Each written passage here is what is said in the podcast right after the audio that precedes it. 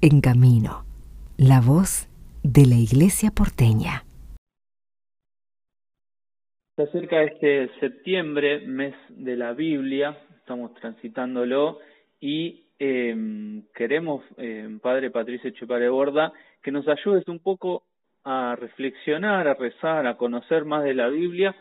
En general nos suele pasar que, que le dejamos eso como a los que saben o, la tenemos en la biblioteca y por ahí no nos acercamos o nos resulta, por decirlo de alguna manera, eh, más simpático leer el Evangelio y, y toda nuestra fe tiene este en, en la Biblia muchísimos eh, datos que pueden enriquecer nuestra vida cotidiana, me, me imagino, ¿no? Te, te lo digo a modo de pregunta, Padre Patricio.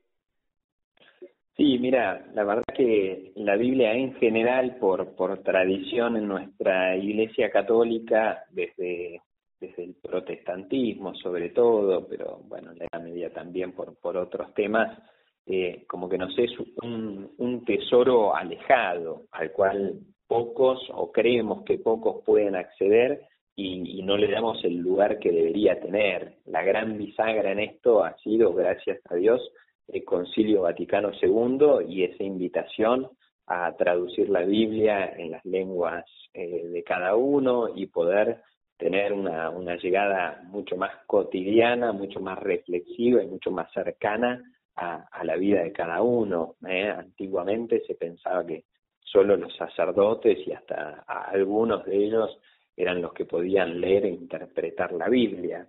De hecho, esto que nos parece tan lejano hoy en día, eh, alguna vez eh, cuando estaba en la primera parroquia de la que salí eh, y entré al seminario, una señora mayor me decía, padre, yo lo que usted decir y venir siempre con la Biblia, yo la tengo en la mesita de luz, pero a mí me educaron que, que eso es para los sacerdotes, este, como diciendo, bueno, la, tenía medio como amuleto, no me lo decía así, pero era tenerla cerca pero no entenderla. Creo que eso ha, ha, ido girando un montonazo gracias al concilio y a, que todavía hoy en día estamos intentando llevar ciertas conclusiones del concilio, encarnarlas, ¿no? Eh, y creo que el mes de la Biblia es, es mandado a hacer, gracias a Dios, para poder plasmar eso en nuestra vida concreta. ¿eh?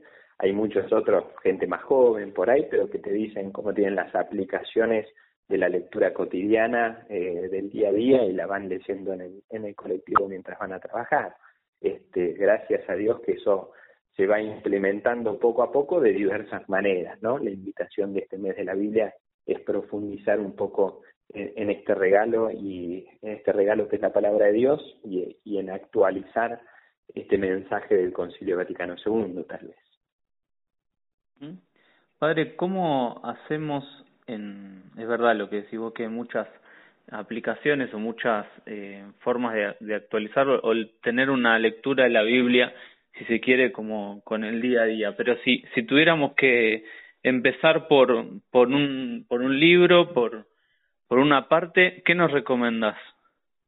Bueno, yo recomiendo, eh, tal vez el camino que hice hace muchos años, pero recomiendo agarrar uno de los evangelios, este, agarrar una estampita y comenzar de principio a fin con alguno de los evangelios, sobre todo los sinópticos, Mateo, Marcos o Lucas, y después a partir de eso poder ir ampliando, ¿sí? Poder ir ampliando y no quedarme solo en uno de los evangelios, pero tal vez el camino ideal es desde el Nuevo Testamento y después obviamente ir profundizando hacia el Antiguo Testamento que es indispensable para entender el Nuevo.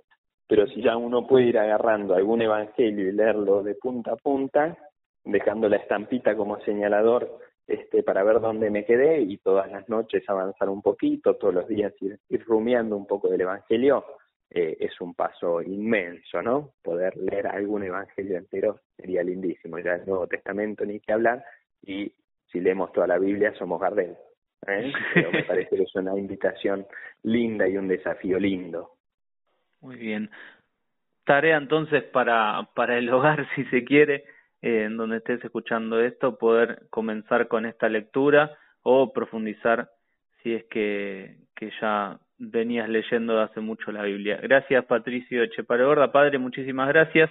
Eh, nos, nos encontramos, nos volvemos a encontrar en el próximo capítulo.